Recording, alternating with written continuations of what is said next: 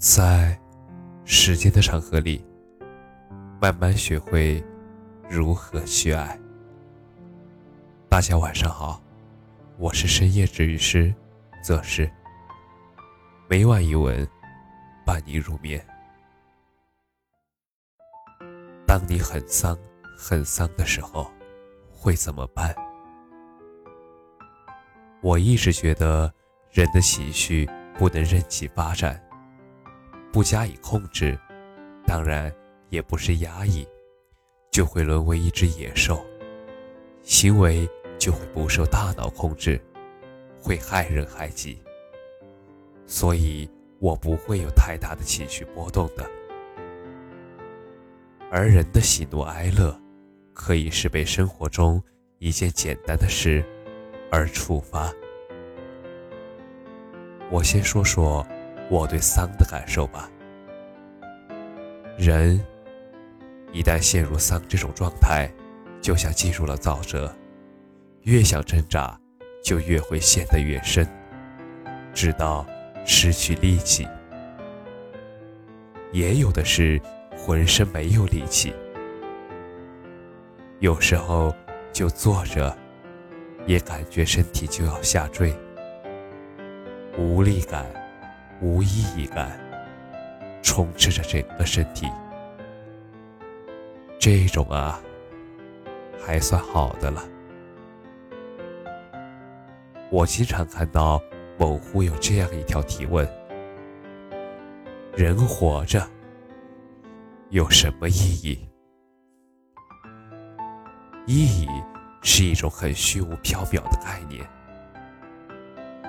就像你在读初一，有人跟你叙述理想那样，你一头雾水；但是对一些人来说，却是相当有人告诉你该往哪里走，可以知道下一步要怎么做那样。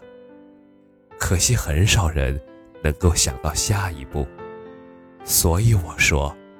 很虚无，有跟没有一样，那就相当于你有赋予一件事情意义的能力。你的沮丧是由于你对你生活现状不满造成的，你不能再这样下去了。你现在是有抑郁的状态，但是没关系，还只是状态，只要稍微做调整。是可以改变的。如果你再不调整，就可能会更严重，严重的可能会造成抑郁症。你要尽快改变你的现状，改变你我生活的状态。